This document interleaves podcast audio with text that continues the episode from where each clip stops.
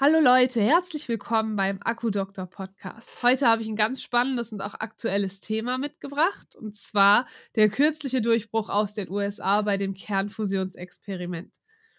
Hm, man hat da ja Überschriften gelesen, in der Bildzeitung zum Beispiel, die haben geschrieben, das könnte unsere Energieprobleme lösen. Oder auch unsere Forschungsministerin Bettina Stark-Watzinger geht stark davon aus, dass in gut zehn Jahren das erste deutsche Kraftwerk ans Netz geht. Das klingt definitiv sehr optimistisch. Und um das Ganze einmal wissenschaftlich zu, also zu hinterfragen oder auch mal einen neutraleren Blick darauf zu zeigen, habe ich mir heute einen, einen Kernfusionsforscher eingeladen. Ich begrüße Fabian Wischolek. Ja, vielen Dank, dass du da bist. Und jetzt wollte ich mal sagen, Fabian, hol mich mal bitte ab bei dem Thema. Was genau war denn da jetzt der Durchbruch? Ganz genau. Wir werden jetzt mal besprechen, was dieser Durchbruch ist. Und ich denke, am sinnvollsten ist es tatsächlich ein bisschen in die Physik da einzutauchen, ja, um zu verstehen, was da eigentlich alles los ist. Also, was ganz Zentrales bei all dem ist, wir wollen also Fusionsreaktionen erzeugen und diese Fusionsreaktionen schaffen wir in einem Plasma und zwar in einem extrem heißen Plasma, in einem Plasma von 100 Millionen Grad. Wir müssen also das Plasma erzeugen und das stark erhitzen. Also, das heißt, wir müssen ganz viel Wärmeenergie in dieses Plasma stecken. Und dann ist eben die Frage, können wir es schaffen, dass die Fusion, die dann bei den hohen Temperaturen einsetzt, mehr Energie erzeugt, als tatsächlich wir an Wärmeenergie hineingesteckt haben. Und wenn das der Fall ist, ja, wenn da mehr Fusionsenergie rauskommt, als Wärmeenergie reingesteckt wurde, dann reden wir vom sogenannten Durchbruch. Und an diesem Durchbruch wird wirklich schon seit vielen Jahrzehnten geforscht und im Wesentlichen gibt es dort zwei Überlegungen, wie wir eben dieses Plasma heiß machen können. Der eine Schritt, die eine Möglichkeit ist äh, ziemlich weit verbreitet. Da wird an vielen Instituten auf der ganzen Welt geforscht und der nennt sich der sogenannte magnetische Einschluss. Denn das bedeutet, dass wir hier das Plasma haben, quasi in einer riesigen Vakuumkammer und dieses Plasma festgehalten wird mit Hilfe von Magneten. Und dann wird das mit anderen Methoden, zum Beispiel mit Mikrowellenstrahlung, tatsächlich auf die entsprechenden Temperaturen erhitzt. Das jetzt wiederum in den USA, was dort erforscht wird, ist eher was ja exotischeres. Also dieser Versuchsaufbau, den findet man nicht so häufig auf der Welt und der funktioniert durch die sogenannte Trägheitsfusion. Und was da passiert, ist folgendes. Man hat zu Anfang in einer viel, viel kleineren Kammer ein ja ganz kleines Partikelchen, welches aus dem Fusionsbrennstoff, das sind tatsächlich Wasserstoffisotope, besteht ja, ist erstmal fest und das wird nun von vielen Seiten mit ganz vielen Laserenergie angestrahlt und dadurch wird es heiß. Und das sorgt dann dafür, dass dann für einen ganz, ganz kurzen Zeitpunkt dieses kleine Kügelchen ja auch dann wird zu einem Plasma. Und dann ist eben die Frage, haben wir jetzt ähm, oder erzeugen wir jetzt mehr Fusionsenergie in diesem kleinen Kügelchen, in diesem ganz kleinen Plasma, als wir da an Energie durch die Lasers reingestrahlt haben. Ja, und interessanter Aspekt ist jetzt wirklich, dass das ja ein recht exotisches Ex äh, Sache ist. Ja, also nicht viele ähm, Institute gibt es, die genau mit diesem Ansatz, mit diesem, mit dieser Trägheitsfusion, mit diesen Lasern arbeiten. Aber da hat man es jetzt tatsächlich wohl geschafft, eigentlich Folgendes zu erreichen. Der große physikalisch spannende Aspekt war jetzt noch nicht mal der Durchbruch, der tatsächlich jetzt vor einigen Tagen passierte, also wo dann tatsächlich gezeigt wurde, dass äh, mehr Fusionsenergie erzeugt wurde, als da an Wärmeenergie durch die Laser reingestrahlt wurde, sondern wenn wir uns die Geschichte dieses Experiments anschauen, da sehen wir, da wurde seit Jahrzehnten schon auch dran gearbeitet und immer war es so, dass schon immer ein bisschen Fusion erzeugt wurde, allerdings nur relativ wenig. Und dann plötzlich 2021 hat man es geschafft, das alles so zu konfigurieren, die Laser so zu konfigurieren, dass dann plötzlich die Fusionsenergie, die da rauskam, ja quasi die Höhe geschnellt ist. Aber 2021 war immer noch die Fusionsenergie, die erzeugt wurde, auch noch nicht so viel, wie von den Lasern reinkam. Und jetzt ist man noch einen kleinen Schritt weiter gegangen innerhalb dieses einen Jahres und hat es dann wirklich zu diesem Durchbruch, wie man es so schön nennt, geschafft. Also das heißt, die Energiebilanz ist dabei so, man kann weniger Energie reinstecken als das, was am Ende herauskommt. Zumindest sagte auch die US-Energieministerin Jennifer Granholm, dass beim Verschmelzen von Atomkernen erstmals mehr Energie gewonnen als verbraucht worden sei. Das klingt ja schon nach einer kleinen Sensation. Ja, das klingt durchaus nach einer kleinen Sensation. Und es ist jetzt vielleicht doch ganz gut, dass wir uns mal ein bisschen die Zahlen anschauen, was für Energiemengen da eigentlich überhaupt erzeugt werden und das Ganze auch ein bisschen einordnen. Also tatsächlich die Fusionsenergie, die dort erzeugt wurde, liegt in einem Bereich von 3,15 Megajoule. Und das ist gar nicht viel. Also das genügt, um tatsächlich quasi eine Tasse Wasser zum Kochen zu bringen. 3,15 Megajoule wurden also, kamen also raus und reingesteckt worden 2,05 Megajoule an Wärmeenergie mithilfe dieser Laser. Okay, also das heißt, wir sehen schon ein bisschen mehr, kam tatsächlich raus, als reingesteckt wurde. Aber jetzt reden wir tatsächlich nur über all das, was wirklich in diesem kleinen Plasma, in dieser kleinen Plasmakügelchen passierte. Wenn wir uns die gesamte Maschine anschauen, dann sieht es eigentlich nochmal ganz anders aus. Ja, also das heißt, diese Laser sind leider sehr, sehr ineffizient und es war eine elektrische Energie benötigt, um diese Laser anzutreiben in einem Bereich von ungefähr 500 Megajoule. Ja, also das heißt, wenn wir alleine schon diesen Aspekt betrachten, äh, sehen wir eine positive Energiebilanz hat das Ganze noch nicht. Also da sind wir dann so gesehen auch ganz weit noch entfernt vom Kraftwerk. Ja, auf jeden Fall. Das hört sich ja schon mal wieder ganz anders an. Und dann auch so noch so auch die Frage auf unsere Forschungsministerin, auf die Aussage eben, dass in gut zehn Jahren vorstellbar sei, dass auch äh, ein deutsches Kraftwerk ans Netz ginge. Wie realistisch ist das? Haben wir in gut zehn Jahren hier schon die ersten Kernfusionskraftwerke stehen? Ja, tja, jetzt sind ja wirklich diese Vorstellungen, dass einfach wegen dieser Experimente man jetzt viel, viel näher gekommen ist.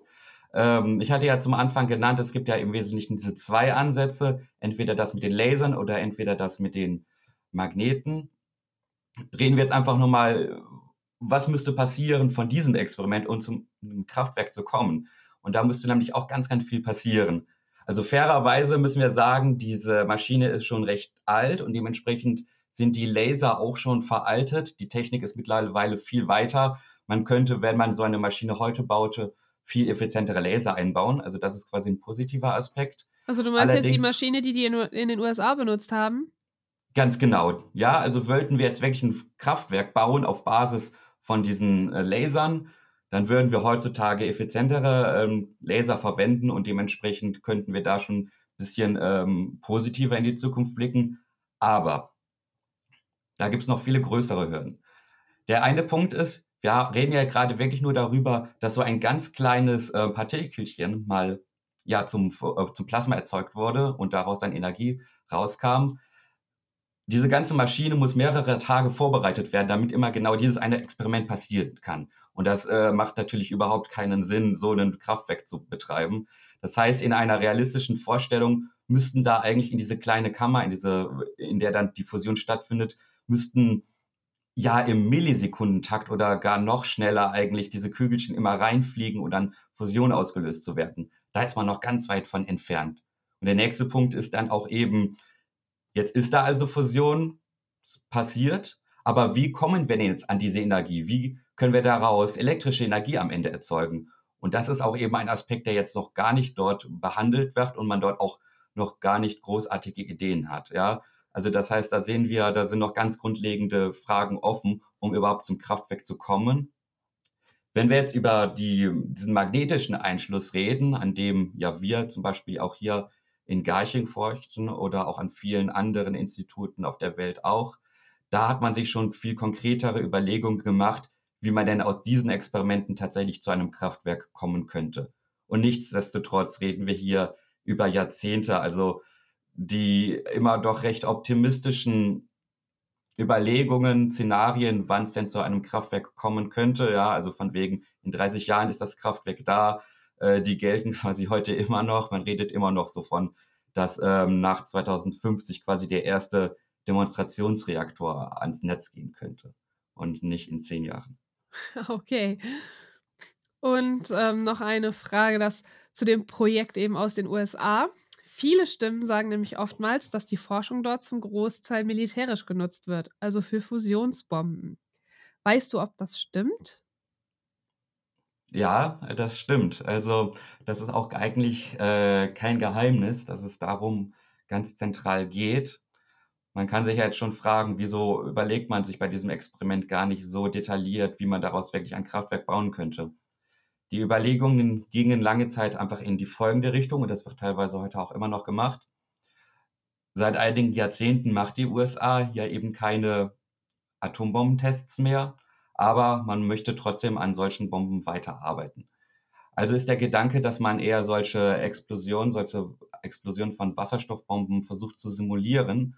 Und tatsächlich ist es so, dass das, was da in dieser kleinen Fusionskammer passiert, auch sich ähnelt wie quasi die Explosion einer Mini-Fusionsbombe, ja, Mini-Wasserstoffbombe. Also ist der Gedanke, wir machen jetzt quasi in diesem mikroskopischen Maßstab diese Experimente und versuchen zu schauen, ob wir Programme schreiben können, ob wir Simulationen haben können, die ziemlich genau das simulieren, was dort passiert. Ja, und wenn wir sehen, okay, die Codes können das simulieren, was da im Experiment mikroskopisch passiert, dann können die USA auch davon ausgehen, dass wir, dass die mit diesen Codes dann auch äh, ganz gut echte Atombomben simulieren können. Also das ist äh, eigentlich ganz klar, dass das der eine große Forschungsaspekt von diesem Experiment ist. Ganz im Gegenteil zu den Experimenten, die in Europa, aber auch an anderen Instituten in den USA verfolgt werden. Und was verfolgst du genau? Du hast ja jetzt auch kürzlich promoviert oder bist da jetzt gerade in den Endzügen. Was machst du in Garching? Ja, ich hatte ja gerade drüber geredet, dass es dort ähm, an dem Institut auch um Simulation geht, dort ja leider um ähm, Wasserstoffbomben. Aber nichtsdestotrotz, tatsächlich arbeite ich auch an Simulationen und bei mir geht es dann ganz konkret um die Simulation von solchen Fusionsplasmen, also solchen Plasmen, die dann im magnetischen Einschluss möglicherweise auch irgendwann Energie erzeugen könnten. Denn da sind eben auch noch viele Fragen offen, ja, und deswegen dauert es auch einfach noch Jahrzehnte, bis es möglicherweise mal zu einem Kraftwerk kommen könnte. Und ein Aspekt ist, im besten Fall wird also dieses Plasma, hatte ich jetzt grob erwähnt, in einer großen Vakuumkammer fest stabil gehalten mit Magneten. Allerdings lässt sich nicht immer garantieren, dass tatsächlich diese äh, Magnete das Plasma so festhalten. Da gibt es viele Gründe für, dass das Plasma auch hin und wieder mal in sich zusammenbrechen kann. Das nennt man dann in unserer Sprache eine Disruption.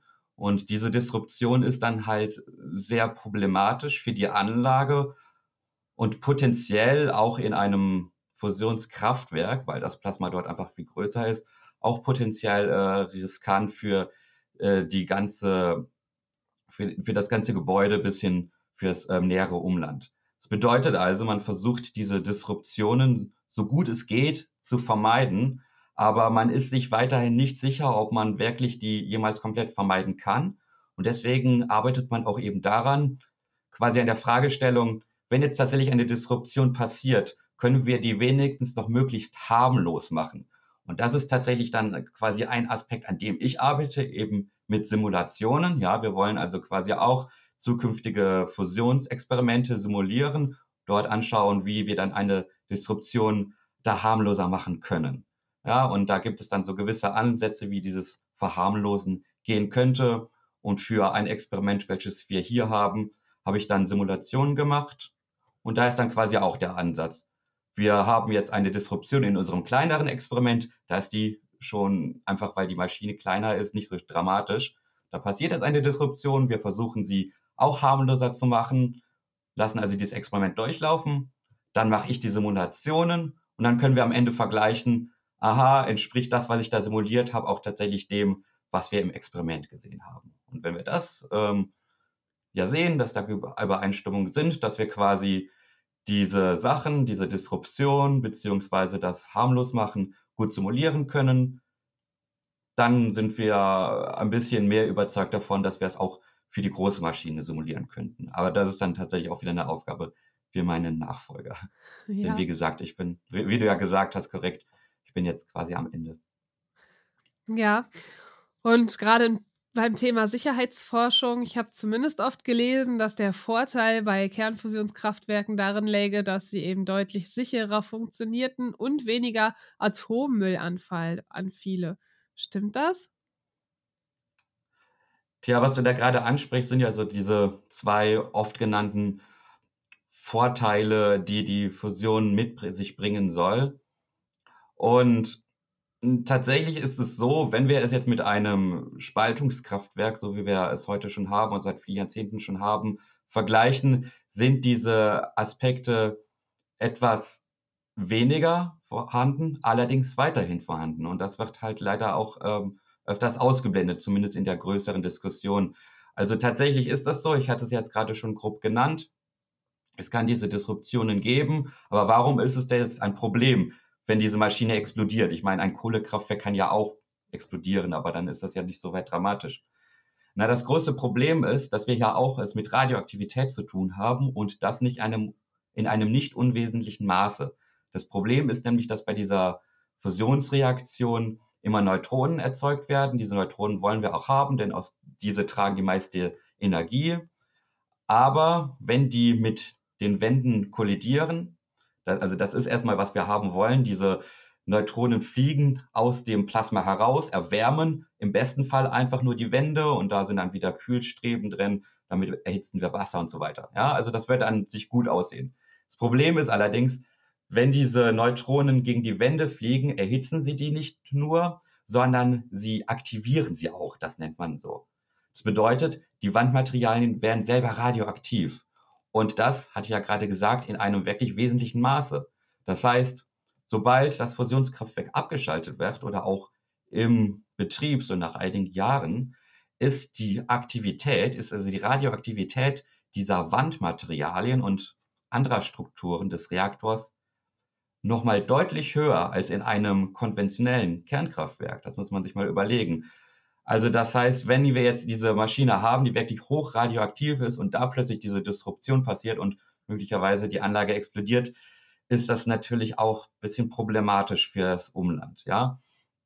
Nichtsdestotrotz, das kann man quasi als Vorteil nennen, diese Aktivität fällt mit der Zeit schneller ab. Also das heißt, wir reden hier nicht mehr von 100.000 Jahren, die man warten müsste oder es möglicherweise 100.000 Jahre, eine Million Jahre entlagern müsste, aber wir reden jetzt auch nicht davon, dass das irgendwie nach zehn Jahren oder so abgeklungen sei. Es wird da gerne gesagt, dass so ungefähr nach 100 Jahren die ähm, Radioaktivität schon ordentlich abgeklungen ist und dann zu einem Maße, dass man mit Robotern die Maschine auseinanderbauen könnte, recyceln und daraus möglicherweise ein neues Kraftwerk bauen. Aber warum macht man das nach 100 Jahren nach Abschalten immer noch mit Robotern? Na klar, weil die Maschine weiterhin noch radioaktiv ist zwar nur noch schwach radioaktiv, aber durchaus ja ungesund. Müssen diese Roboter Falle, auch erst noch erfunden werden oder gibt es schon so welche?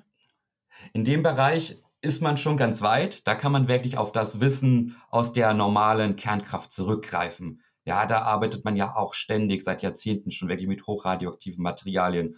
Und da ist man schon ganz gut, dass man ferngesteuert solche Sachen bearbeiten kann. Also da kann man wirklich viel Wissen übernehmen. Aber da sehen wir schon, da gibt es doch dann ordentliche Überschneidungen zwischen der Kernindustrie der alten oder vielleicht alten Welt, mal gucken, wie lange wir noch Kernkraft haben, und diesen potenziellen zukünftigen Welt mit der Fusionskraft. Ja, also die Roboter, die kriegt man schon hin, aber ja, wir reden eben durch welche extreme Radioaktivität kurz nach dem Abschalten und auch noch nicht ganz ungesund, nicht ganz gesunde Radioaktivität, auch so nach 100 Jahren. Ja. Genau. Und vielleicht, vielleicht ist dann auch noch interessant zu nennen, also wir haben ja unsere verschiedenen Fusionsexperimente auf der Welt und das große Ziel, bei welchem wir auch einen Durchbruch dann schaffen wollen, also ich wiederhole es nochmal, Durchbruch bedeutet ja also, dass mehr Fusionsenergie erzeugt wird, als Wärmeenergie reingesteckt wird. Diesen Durchbruch wollen wir bei dem Experimentalreaktor ITER erreichen, an dem wir alle so mitforschen. Sobald ITER abgeschaltet wird, nach möglicherweise erfolgreichen Experimenten, wird ITER tatsächlich entgelagert in Endlager für mittelradioaktive Müll. Also das macht man natürlich auch nicht ohne Grund. Ja. Ja, das waren schon mal spannende Einblicke. Gibt es noch etwas, das dir am Herzen liegt, das ich jetzt gar nicht gefragt habe?